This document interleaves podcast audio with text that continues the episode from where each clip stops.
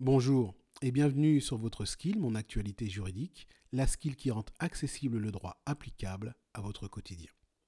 Aujourd'hui, pour notre troisième épisode sur le droit de grève, considérons quelle organisation du travail peut être adoptée lorsque la grève impacte votre présence au sein même de l'entreprise, comme en cas de grève des transports. Dans un premier temps, vous et votre employeur pouvez vous accorder pour prendre des congés ou des RTT pour les jours où il vous est impossible de vous déplacer sur votre lieu de travail. Notez que votre employeur ne peut pas vous imposer de prendre de tels jours de congé ou de RTT. Il peut vous le proposer, mais votre accord est indispensable. Il en va de même pour vous. Vous ne pouvez pas imposer des jours de RTT ou congé à votre employeur. Il doit également donner son accord. Une autre solution est le télétravail. En temps normal, le recours au télétravail régulier requiert un accord collectif ou une charte élaborée par l'employeur. Si vous bénéficiez d'un tel télétravail régulier, à l'occasion des grèves, il vous est possible de vous accorder avec votre employeur pour décaler, voire même augmenter vos jours de télétravail, et ce, en fonction des jours de grève annoncés.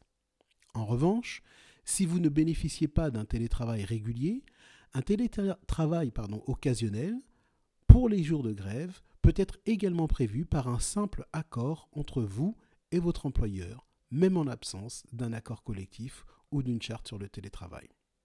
Pour cela, l'article L 1222-9 du Code du travail dispose que l'accord entre l'employeur et le salarié peut être formalisé par tout moyen, ce qui veut dire que cet accord peut être même formalisé par un simple échange de courriel.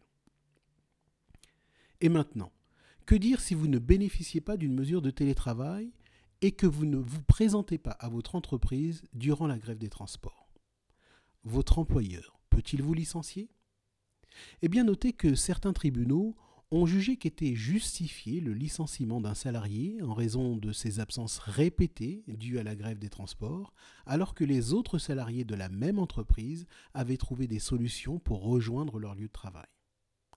Notez toutefois qu'en fonction de l'ampleur du mouvement de grève, la force majeure pourrait être invoquée par un salarié domicilié très loin de son lieu de travail s'il justifie d'une attestation de la SNCF ou de la RATP attestant de l'absence de moyens de transport.